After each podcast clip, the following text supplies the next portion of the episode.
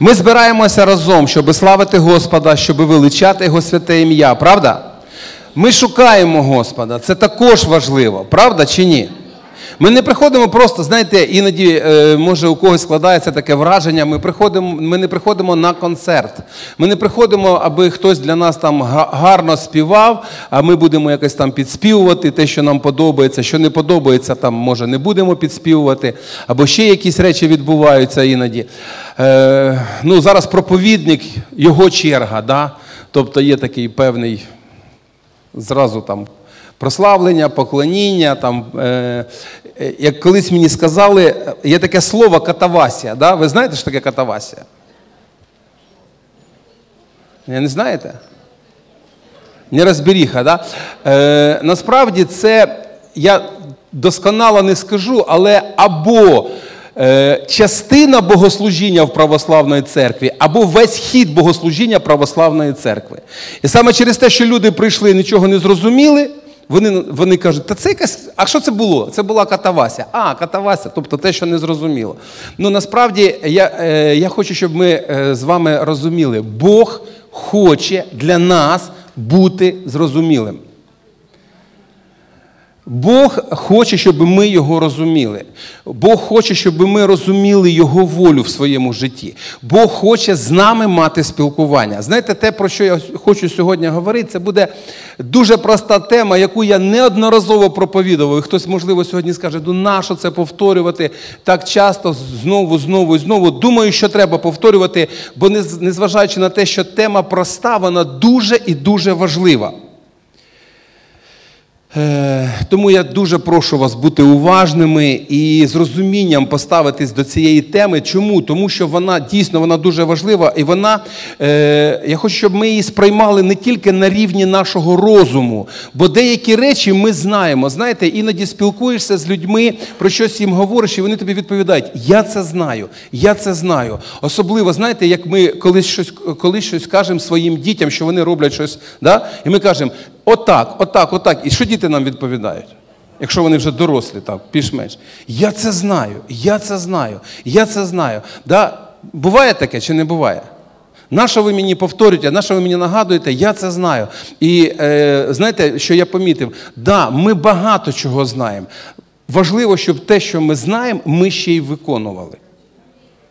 Як я минулого разу казав, що дуже важливі оці 25 сантиметрів, які потрібно, щоб слово, яке ми знаємо, воно пройшло від нашої голови до нашого серця, щоб стали тим, хто ми є насправді, щоб це стало системою наших цінностей, те, чим ми насправді з вами живемо.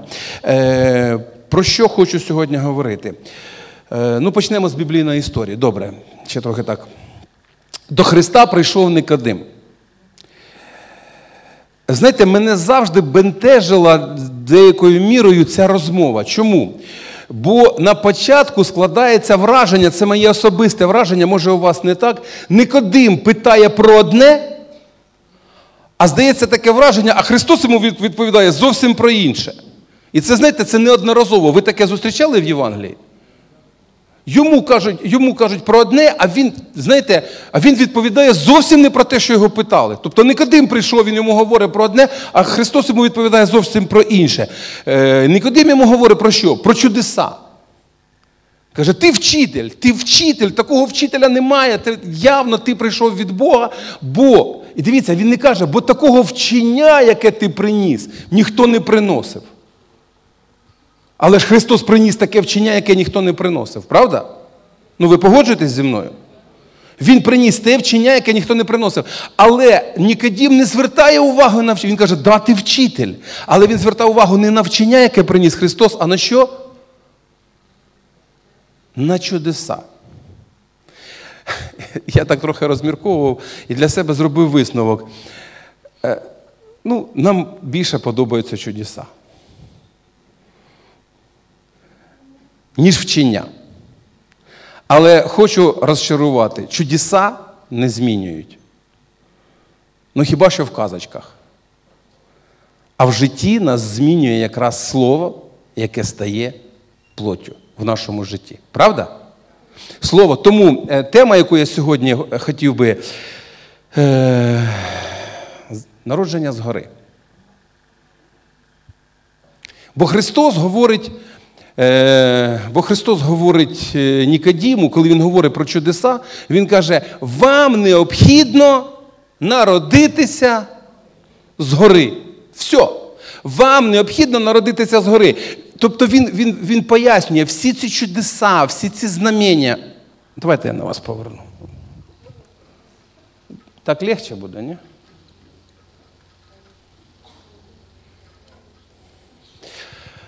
Він пояснює, навіщо потрібні всі ці чудеса, знамення, е, зцілення, звільнення від бісів. Все заради одного, аби люди народилися згори. Аби люди народилися згори. І е, давайте відкриємо. Я хочу, щоб ми досить е, такий великий уривок сьогодні прочитали Святого Письма. Можливо, хтось сьогодні не читав Біблію. Хто сьогодні ще не читав Біблію? О, є чесні люди в цій церкві, слава Богу. Е, і, Ні, ну я не кажу, що ті, хто не підняли руку, всі всі не читали. Хтось читав і сидить свідомо, каже, да, я читав. Хтось ну, не читав, каже, може. Зараз всі прочитаємо. Е, Третій розділ з першого вірша. Був один чоловік із фарисеїв Никодим на ім'я, начальник юдейський. Від нього, Він до нього прийшов уночі та й промовив йому учителю, знаємо, що прийшов ти від Бога як учитель, бо не може ніхто таких чуд учинити, які чиниш ти, коли Бог із ним не буде. Ісус відповів і до нього сказав: по правді, по правді кажу я тобі, коли хто не народиться згори, то не зможе побачити царство Божого царства. Никодим йому каже, як може людина родитися, бувши старою? Хіба може вона війти до утроби своєї матері знову і родитись? Ісус відповів: по правді, по правді кажу я тобі. Коли хто не родиться з води духа, то не може війти в Царство Боже. Що вродилося з тіла є тіло, що вродилося з духа є дух. Не дивуйся тому, що я сказав, що сказав я тобі. Вам необхідно родитись згори. Дух дихає, де хоче, його голос ти чуєш, та не відаєш, звідки звідкиля він приходить і куди він іде. Так буває і з кожним, хто від духа народжений. Відповів Никодим і до нього сказав: Як це статися може? Ісус відповів до нього сказав: Ти учитель ізраїльський, ти чи ж цього не знаєш? По правді, по правді кажу я тобі, ми говоримо те, що ми знаємо, а свідчимо про те, що ми бачили. Але свідчення нашого ви не приймаєте. Коли я говорив вам про земне, то не вірите ви. Тож як повірите, коли я говоритиму вам про небесне? І не сходив на небо ніхто, тільки той, хто з неба зійшов, людський син, що на небі. І як Моїсея підніс, е, Моїсей підніс Змія в пустині, так мусить піднесений бути й син людський, щоб кожен, хто вірує в нього, мав життя, вічне життя. Так бо Бог полюбив світ, що дав сина свого однородженого, щоб кожен, хто вірує в нього, не загинув, але мав життя вічне вічне. Бо Бог не послав свого Сина на світ, щоб е, щоб він світ засудив, але щоб через нього світ спасся. Хто вірує в нього, не буде засуджений. Хто ж не вірує, той вже засуджений, що не повірив в ім'я однородженого Сина Божого. Суд же такий, що світло на світ прибуло. Люди ж темряву більш полюбили, як світло, лихі бо були їхні вчинки. Бо кожен, хто любить лихе, ненавидить світло і не приходить до світла, щоб не зганено вчинків його. А хто робить за правдою, той до світла йде, щоб діла його виявились, бо зроблені в Бозі вони. Дивіться.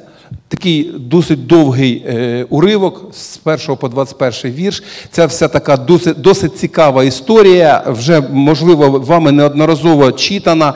Е, але я хочу сьогодні, щоб ми звернули увагу на деякі дуже важливі речі. Е, е, Народження згори як воно відбувається і які наслідки народження згори, щоб нам розуміти, е, як діє людина, яка народжена згори, що відбувається всередині неї, що необхідно, щоб ми були народжені згори. І ви знаєте, розберемо і те, що Христос говорив, і те, як Він діяв. Ви знаєте. Ще раз повторю, Христос е, до Христа прийшов Никодим, і Він говорить, що Христос Він вчитель вчитель. Але знову ж таки, Нікодим нічого не говорить з того, про що вчив Христос. Взагалі нічого не говорить. Е, Це я хочу, щоб ми звернули увагу. Завжди ми, як люди, звертаємо увагу на надприродні речі. Те, що надприроднє, це завжди притягує увагу. Причому неважливо, я помітив, ви знаєте, багатьом людям подобається, подобається ворожба. Чому подобається ворожба? Бо вона надприродня, правда? Чому люди звертаються до гадалок, до ворожок, до колдунів? Чому? Невже вони не розуміють, що це погано? Якщо починаєш з деякими людьми говорити, знаєте, але людей дуже притягує все, що надприроднє. І коли Нікодім прийшов до Христа, він не прийшов з питанням: слухай, ну що нам робити? Да? Ти вчиш, ти правильно вчиш. Він прийшов, ти від Бога. Ти від Бога, я визнаю, що ти від Бога, бо ти робиш чудеса. І ну, давайте просто змоделюємо таку ситуацію. Е, ви десь комусь щось там проповідували, і під час цього відбулось чудо. Що ви скажете? Тобто, ви ви були учасником цього служіння.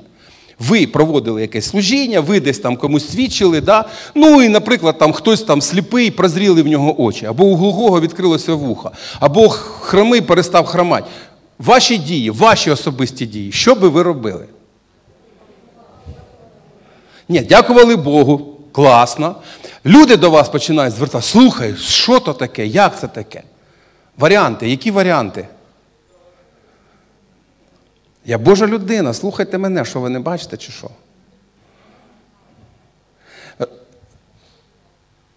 Що? Не в ту сторону подумали. Дивіться, як Христос використовує цей момент.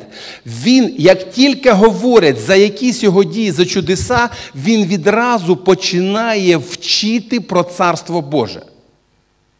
Взагалі, я е, останнім часом я почав розуміти одну важливу річ. Церква на сьогодні дуже мало насправді приділяє уваги Царству Божому. Царству Небесному, Воскресінню і силі Воскресіння.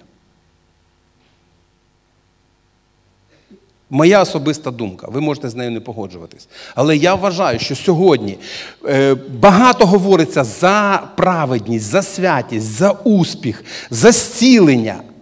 Але я хочу, щоб ми з вами зрозуміли, центр, серцевина всієї Євангелії не в зціленні навіть. А в чому? в Воскресінні Христа. В надії на те, що всі, хто у Христі, воскреснуть. Надія на майбутнє. На, Не на те, що зараз є, а на те, що прийде, на прийдешнє, а не на те, чим ми живемо живемо зараз. Але сьогодні церква вона досить серйозно змінила цей фокус е, в своєму служінні. Це окрема тема. І ще раз говорю: дивіться, е, що таке народження згори? Що таке народження згори? Е, нещодавно до мене підійшла одна сестра, каже: Пастор, чому ви ніколи не вчите, що покаяння це є народження згори?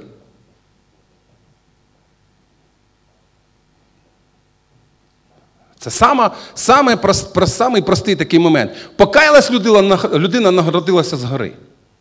Що ви махаєте ні? Не народилася? Чи не народилася? Ну, через покаяння людина народжується. Згори. Народжується чи не народжується? Чи смотря як покаялась? Да. Мені мені подобається остання, да, остання відповідь. Я задав е, питання, чи так, чи так, і відповідь да. Тобто кудись та попали. Хочу, щоб ми з вами зрозуміли, що таке народження згори. Е, е, ви знаєте, коли люди кажуть, що покаяння це народження згори, я згадую свою покійну маму. Я їй багато проповідував, часто проповідував. Ми без, У нас були бесіди. Я казав, мама, ну зрозумій, тобі треба покаятись. І відповідь була така: синок, я кожного дня каюсь. Я розумів, що це не те каяття, яке повинно бути. Я якимись там словами, якось все старався пояснити, воно не пояснювалось. Ви розумієте? Я і так, я і з цього боку заходив, і з того боку, і ще з якогось. Мама, треба покаяти. Вона каже, синок, я каюсь. Грішу і каюсь, грішу і каюсь. І я, ви знаєте, я не розумів, що мені, як мені ще, що мені треба робити, щоб вона дійсно покалась. Але відбувся такий момент, коли вона дійсно це усвідомила. Зрозумійте, є такий момент, який залежить від Бога милуючого, Біблія говорить. Бо спасіння, воно залежить не від проповідуючого, не від того, хто молиться, а від Бога милуючого. І в якийсь момент Бог торкнувся, і вона покаялась. Вона вийшла. Це було на Західній Україні. Ми якраз там були в церкві. Вона приїхала до нас в гості. Вона вийшла на сцену, вона звершила молитву каяття. Ми помолилися. В той же час Бог хрестив її Духом Святим, і там багато чого відбулося. В той день це було 8 березня. Просто я запам'ятав, це було було таке свято для мене особисто. Це було 8 березня 98-го року. Е, Я хочу, щоб ми зрозуміли, коли ми говоримо людині про каяття, а вона не розуміє, про що йдеться мова, і ми можемо її заставити навіть звершити молитву каяття. Чи народиться вона згори? Знак питання. Чи народиться вона згори? Знак питання. Христос говорить, дивіться, е, Христос проводить певну паралель нашого фізичного народження з народженням духовним.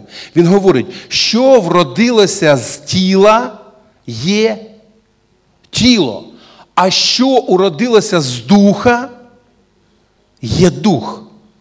Він проводить таку паралель. Він говорить, так само, як людина народжується фізично.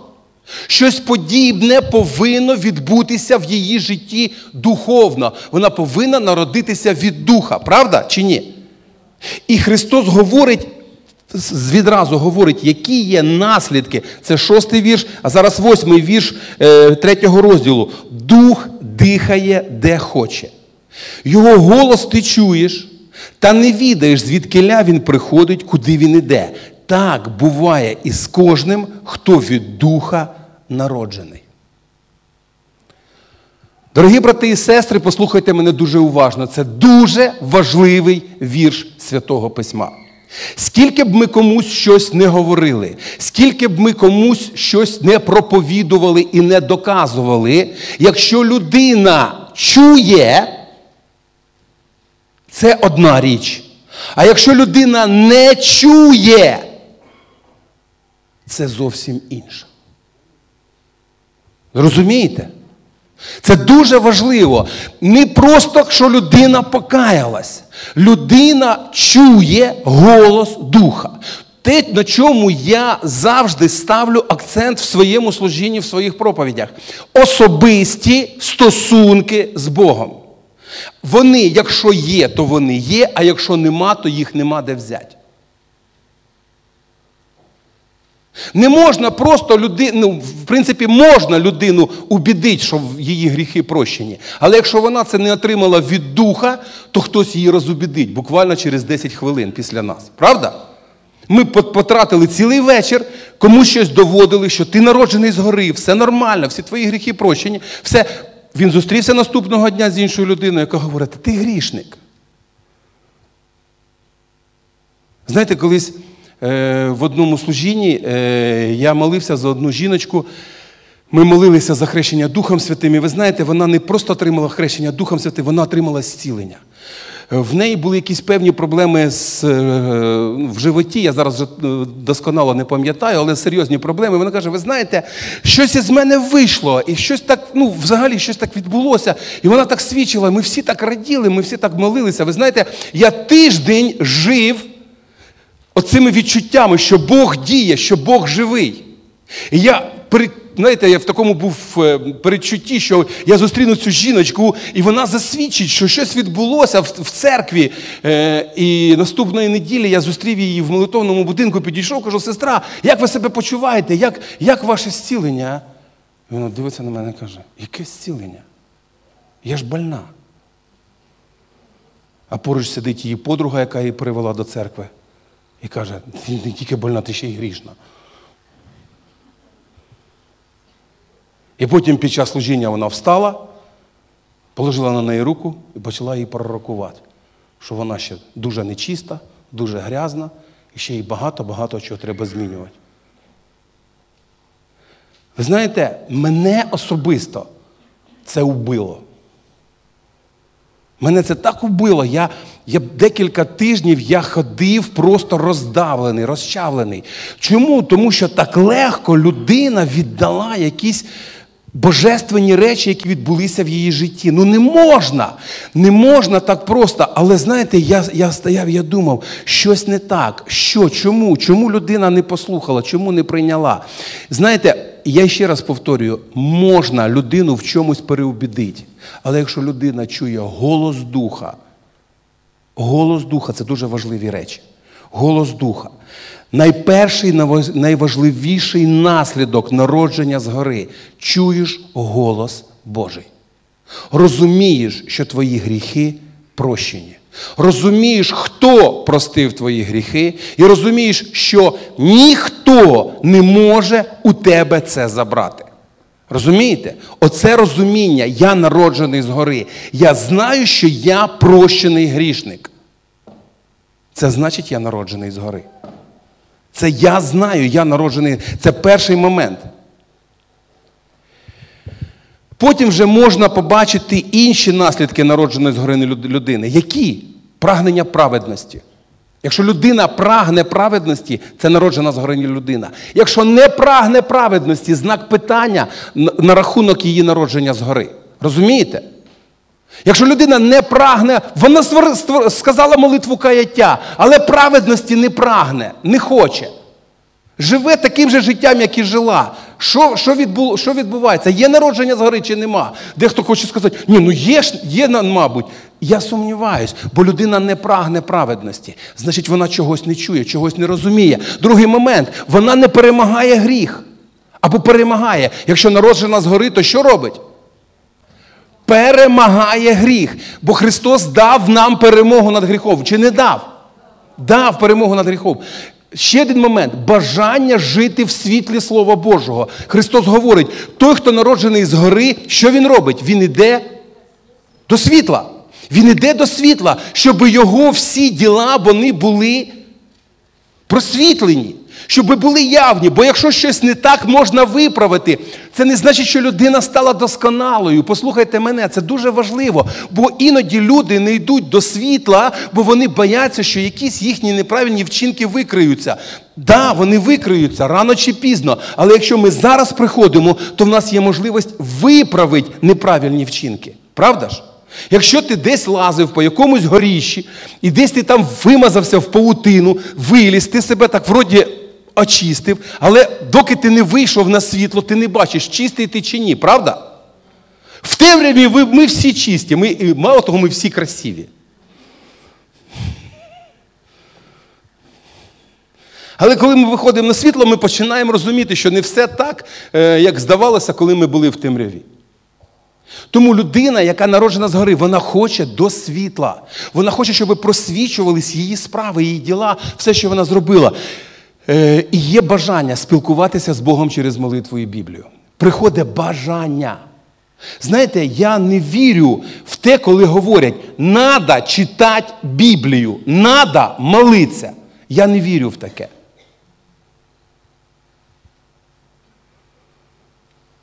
Надо любити свою дружину, надо любити свого чоловіка, надо любити своїх дітей. Надо поважати своїх батьків. Кому це треба? Інша річ хочу молитися.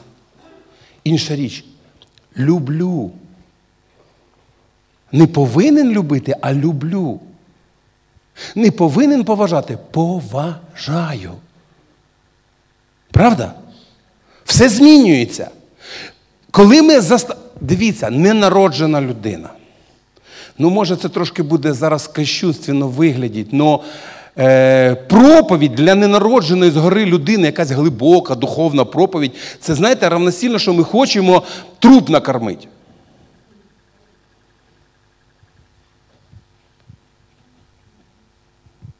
Це кощунственно. В фізичному вигляді це кощунственно чи ні? Тому для ненародженої згори людини єдина проповідь про народження згори. Єдине, що вона може усвідомити, щоб її дух народився від Духа Божого, щоб вона, ця людина, почула, що Дух їй говорить.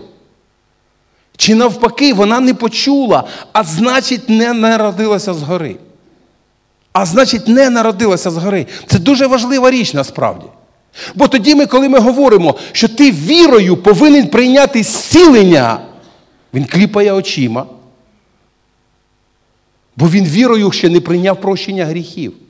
Як він може вірою прийняти зцілення? Або ще щось інше він. Як він може прийняти вірою? Він, Його не навчили. Він не впевнений в тому, що його гріхи прощені. Він не чує. А потрібно, щоб. Чи не потрібно? Потрібно, щоб чув. Потрібно, щоб чув. Е... Ми хочемо, щоб інші люди спасалися. Хочемо, правда? Я молюсь за те, щоб прийшло пробудження, щоб люди почали шукати Бога, прагнути Бога, щоб люди почали прагнути Слова Божого, щоб вони е, змінювались духовно, щоб країна вона дійсно пережила пробудження, яке приходить від Бога. Не якісь людські зусилля, а те, що дає Бог. І ви знаєте. Е, Саме тому ми е, дивіться, ми проповідуємо, ми закликаємо людину до до каяття, правда? Ну, закликаємо чи ні? Ми ж хочемо, щоб люди каялись. Близькі наші, родичі наші молилися сьогодні навіть за це. Хочемо, щоб вони покаялись. А як ми хочемо, щоб вони покаялись? Для галочки чи свідомо? Свідомо так, щоб вони почули голос Духа. Чи просто ми довели їх, вони покаялись. Слава Богу. Все. Ну як ми хочемо? Я я думаю, що всі хочуть, щоб вони покаялись свідомо, щоб вони почули голос Духа. Особисто я так хочу. Особисто я так хочу. Знаєте, в мене є старша сестра, і коли в неї проблеми, вона вона молиться, вона кається. Але я знаю, що це таке саме каяття, як у моєї мами колись було. І я знаю, що я молюся за її народження згори щоб дійсно вона, її сім'я, вони народилися згори. Це буде правильно. Я хочу, щоб вони це зробили свідомо. Знаєте, щоб я не прийшов потім до неба і не сказав, Господи, ну для галочки вони ж покаялись. Ну, та якось, ну, може, якимсь там чорним ходом пропіхни їх туди. Хто вірив в те, що можна якимось там пропіхнути? Я пам'ятаю, як колись е, дехто казав, неважно, віра, не віра, розуміє, не розуміє, аби сказав молитву покаяння. Хто так колись проповідував? Що ви не признаєтеся, так? Один я так колись робив, так? Ну ладно, буду я. Аби тільки пока, а далі Бог буде працювати. Ну да, Бог працює і з трупами теж. Лазаря він воскресив. Через чотири дні, але воскресив.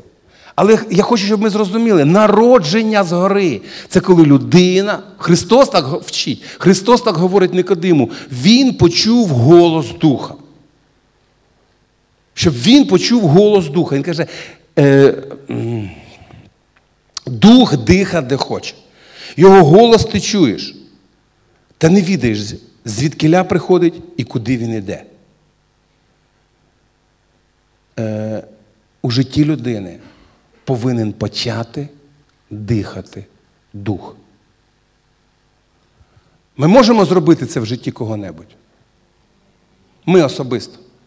А в своєму житті можемо це зробити? Та ви що? Клас! Дивіться, ви почитайте, що там написано. Дух диха, де хоче, де хто хоче. Чи може, де ми хочемо? Голос його чуєш. Да? Та не відаєш. Чи відаєш? Не відаєш, не знаєш. Ти знаєш чи не знаєш? Не знаєш, бо є такі дні в нашому житті, коли ти встаєш, стаєш на молитву, і Бог так близько, і ти кажеш, Господі, так класно, такий чудовий день, так все все, все зрозуміло, все понятно, все все чітко. Бувають такі дні. І здається, ну як може бути по-другому? І потім через якийсь час ти стаєш на молитву. І складається враження, що нікого нема. Буває таке? Бо дух чомусь не дихає. У вас буває, що дух не дихає? Чи не буває такої молитви? Пустеля буває в молитві? Буває. Таке таке відчуваєш виснажений такий стан. Ти наче наче хочеш, ти вже і якісь обітниці Богу даєш, ти вже ще щось там щось розказуєш, ти йому нагадуєш, який ти класний. І що? І нічого не змінюється. Пустеля, важко, бо дух не дихає. Тому я хочу, щоб ми зрозуміли. Якщо в своєму житті ми шукаємо Бога і ми очікуємо, що Дух повинен дихати, так само в житті е, ненародженої згори людини повинно відбутися це дійство. Воно відбувається не від нас, воно відбувається від Бога. Бо якщо ми просто переконаємо людину, е, ну, розумієте, е, що вона народжена згори, ми отримуємо духовно мертву людину. Людину, яку ми переобідили, доказали, довели, що вона народжена згори. І потім ми їй говоримо про праведність, освячення, служіння. Стоїть, кліпає очима. Чи може він щось робити? Він прикладає надзусилля і навіть іноді щось робить, але йому наскільки важко, він падає або вона падає. Ми її піднімаємо. Але не може людина рухатись, якщо не народжена згори. Не може. Все, що їй потрібно, їй потрібно, щоб в її житті почав дихати дух, щоб ця людина мала особисте спілкування з Богом через із свого духа, через Дух Святий з Богом.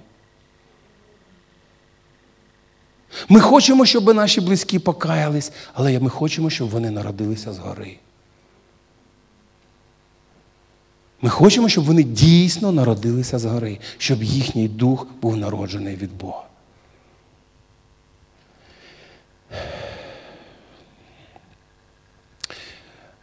Іноді, коли люди чують від мене те, що я зараз кажу, знаєте, що мені кажуть? Тоді ми не будемо проповідувати. Я таке чув. Ну, якщо все робить дух, якщо все приходить від духа, що тоді ми будемо робити? Тоді ми нічого не будемо робити. Хвилиночку. Ми повинні виконати свою частину служіння. Ми з вами виконуємо свою частину служіння. Ми не народжуємо з гори, але проповідувати. Хто проповідує? Я проповідую. Ми проповідуємо. Не приходять просто ангели. Знаєте, ми там помолилися, Боже, дуже хочу, щоб мої родичі там покались, і до них, коротше, там легіони ангелів вриваються. Наші родичі насмерть перелякані, заїкаються, каються. Ну, так же ж не відбувається чи відбувається? Ні, не відбувається. Дивіться. Е, е, ми проповідуємо. Насправді ми повинні проповідувати, там наступний, будь ласка, ми повинні проповідувати людям, щоб вони покаялись. Але ми не повинні примушувати людей каятись. У цьому різниця. Ми повинні проповідувати, щоб люди покаялись. Але не треба примушувати. Це дуже погано, коли ми примушуємо. Бо коли ми примусили людину каятись, і вона покаялась примусово. Що відбувається? Те, про що я казав вище. Те, про що я казав вище, так не можна робити. Так не можна робити.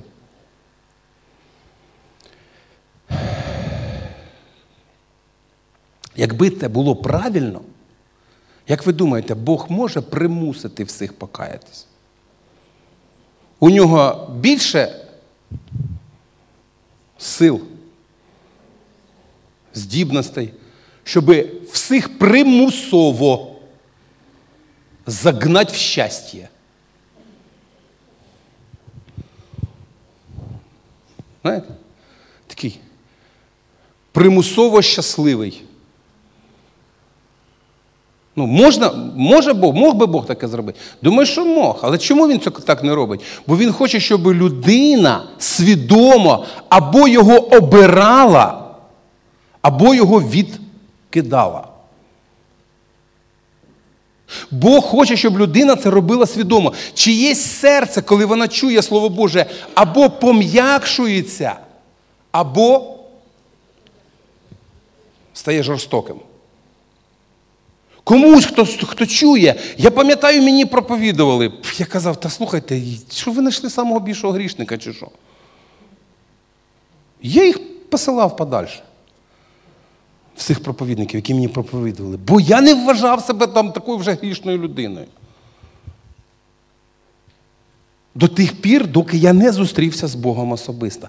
Послухайте, це дуже важливо. Ми зустрічаємося з Богом особисто, і саме це щось змінює. Правда? Амінь? Амінь. Амінь.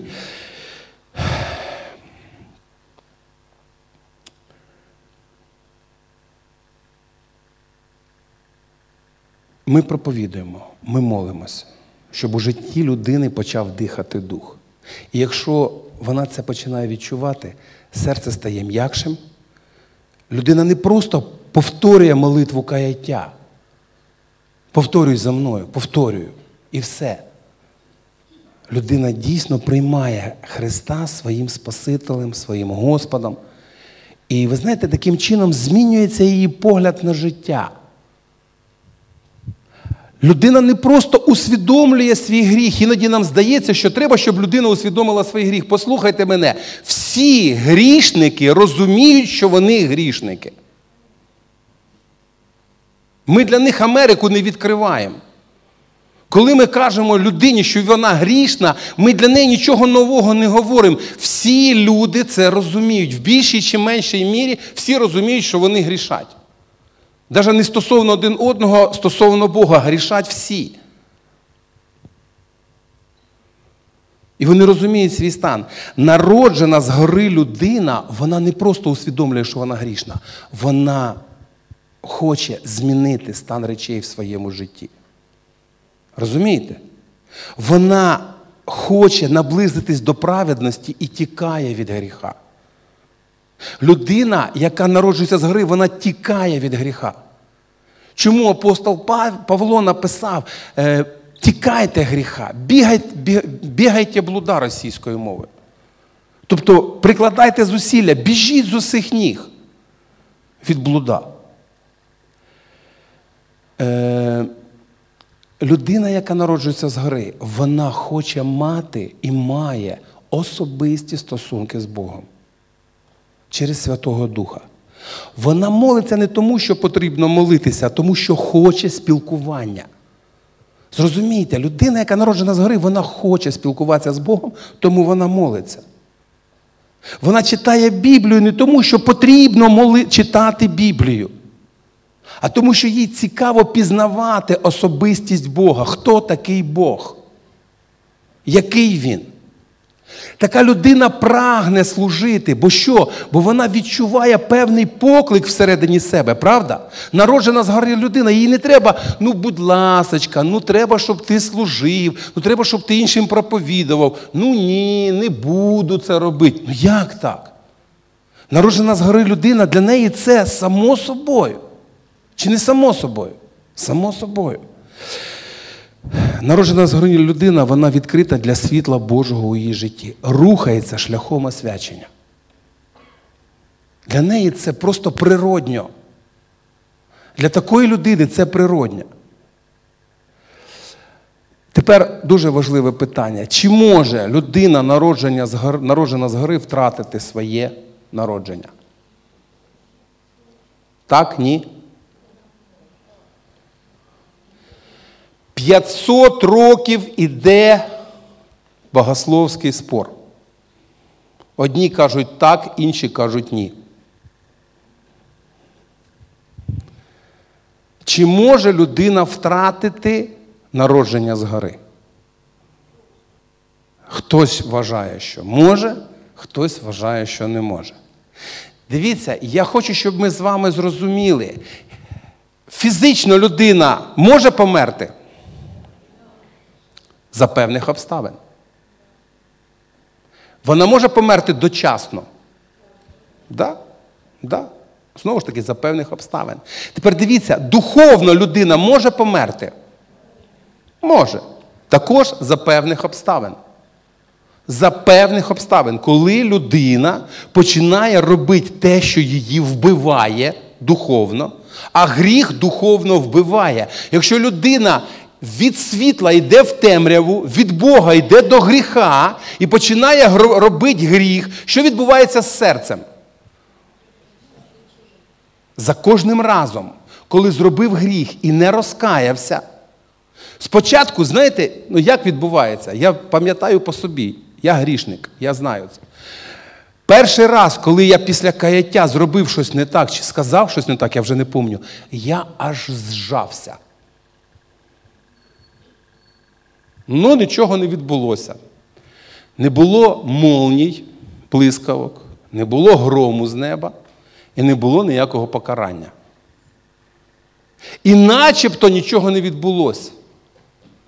Але згодом я відчув, таке відбулося.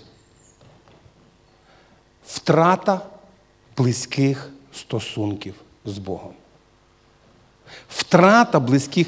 І оце те, на що народжена згори людина реагує, а не народжена згори людина не реагує. Або людина, яка перестає на це реагувати, вона втрачає своє народження. Так чи ні? Погодьтесь, так чи ні? Слухайте мене, ну бігає хлопчик. Ви мене послухайте. Скажіть, якщо людина починає рухатись, я ще раз повторюю, в темряву від світла, вона втрачає чи не втрачає? Втрачає. Вона втрачає. І це дуже прикро, бо цей шлях, знаєте, казалось би так, народився і зростаєш в Бозі, але є зворотній напрямок.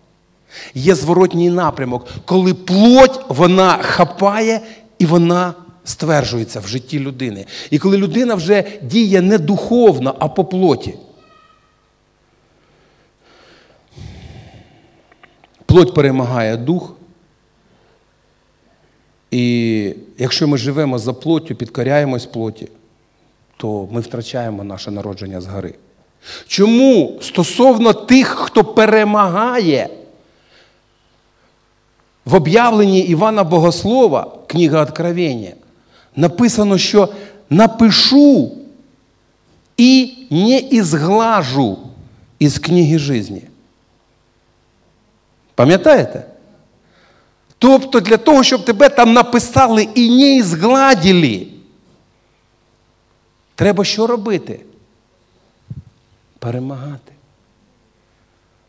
Тому що в противному случаї відкриються книги про все, що ми робили. Да? І написано, і іная книга, книга жизни. І хто не був записан, до побачення.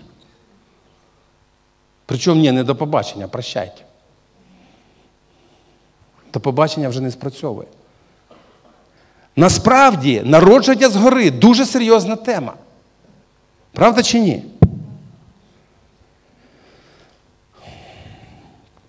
Що потрібно кожному зараз ми скануємо себе. Ми не скануємо оточуючих, ми не скануємо людей, які поруч з нами, ми не скануємо ближнього. Ми скануємо себе. Я народжена згори людина. Як, Як відбувається моє життя? Перший момент дуже важливий. Голос духа чую чи не чую. Давайте повторимо. Наслідки народження згори. Народжена згори людина звершує каяття. Не внаслідок того, що її хтось переконав. Знаєте, сьогодні, можливо, хтось слухає мене, о, мені треба покаятися. Якщо це просто я вас переконав, це не зовсім правильно. Це зовсім неправильно. Або хтось примушує. Знаєте, е, найгірше, що може бути, коли дівчина хоче вийти заміж за хлопця і каже, покаєшся, приймеш хрещення. Вийду за тебе заміж. Він приходить. А де він ще знайде таку хорошу дівчину, як не в церкві? Ну, правда ж? Що ви мовчите? Да. Він приходить, він кається, він приймає хрещення, але якщо він не народжується згори, все. Якщо нема свідчення того, що людина народжується згори, все.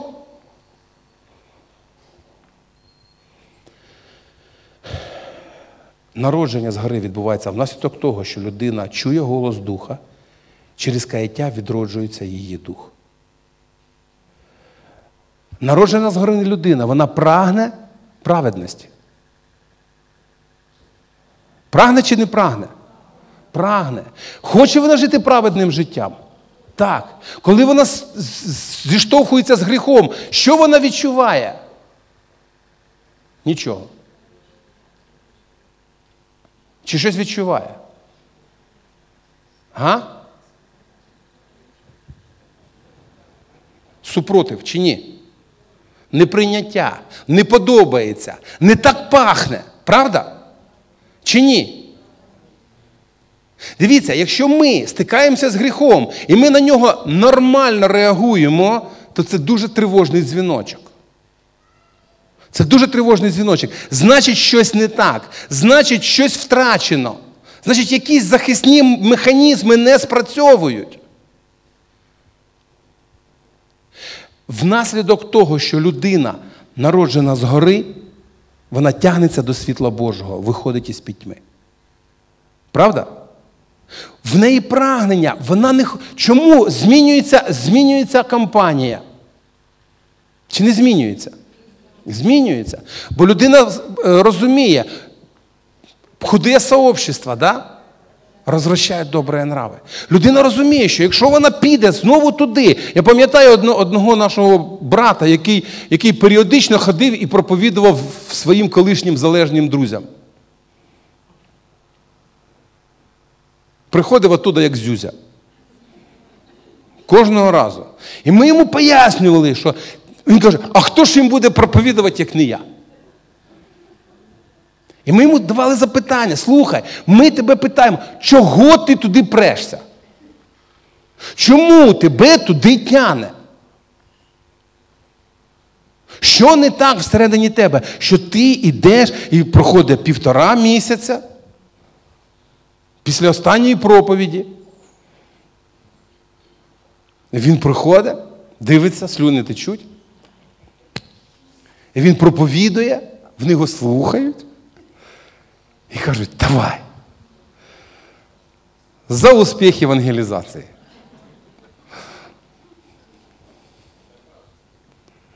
І все. Людина народжена згори, вона тікає від гріха, вона прагне праведності, вона тягнеться до світла.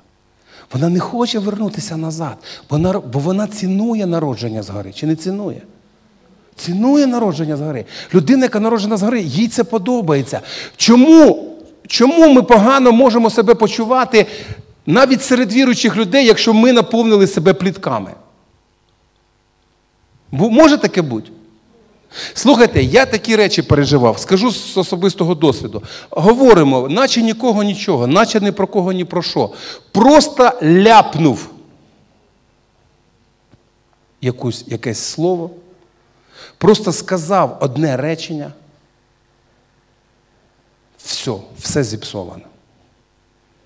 Я таке переживав в своєму житті. Знаєте, потім я приходжу, я стою на коліна, кажу, Боже, я не правий, нащо я взагалі не стримався, сказав, поговорив. Я нашкодив.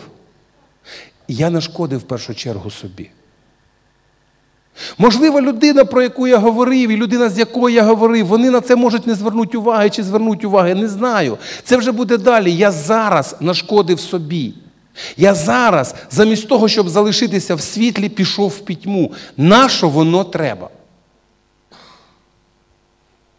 Нащо воно треба жити в пітьмі? В пітьмі немає життя, немає життя вічного, немає праведності. Нащо йти в пітьму? Людина, народжена з гори, тягнеться до світла. Ви знаєте, на жаль, цей процес має зворотній шлях, зворотній напрямок. Ми можемо рухатись до світла і можемо розвернутися і починати рухатись в пітьму. Ми можемо рухатися до добра, і ми можемо почати рухатись до зла. Ми можемо приймати благодать, а можемо нехтувати Божою благодаттю.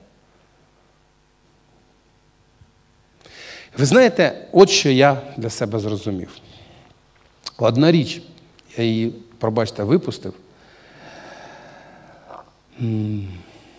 Насправді все зводиться до відповіді на одне лише запитання. Є одне запитання, на яке треба відповісти. Кого я більше люблю? Бога чи мій любимий гріх? Любимий гріх є? Нема?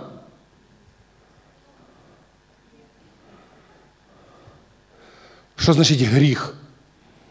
Давайте в множині вже казати. Все залежить від того, кого я більше люблю. Або я люблю гріх, або я люблю Бога.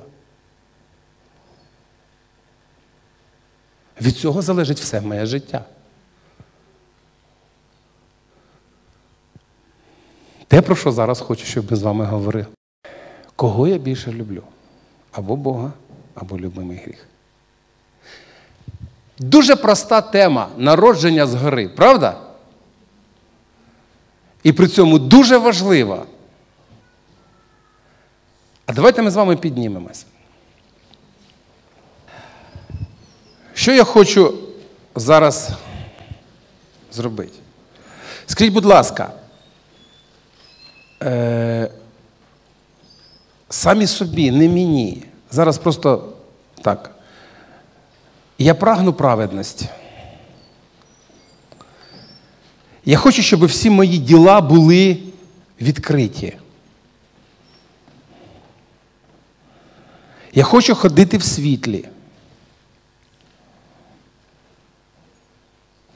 Просто самі собі відповідайте. Я хочу рухатись до світла Божого, чи я хочу щось заховати. Я люблю Бога.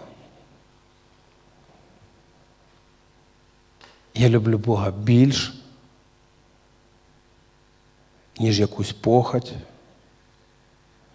залежність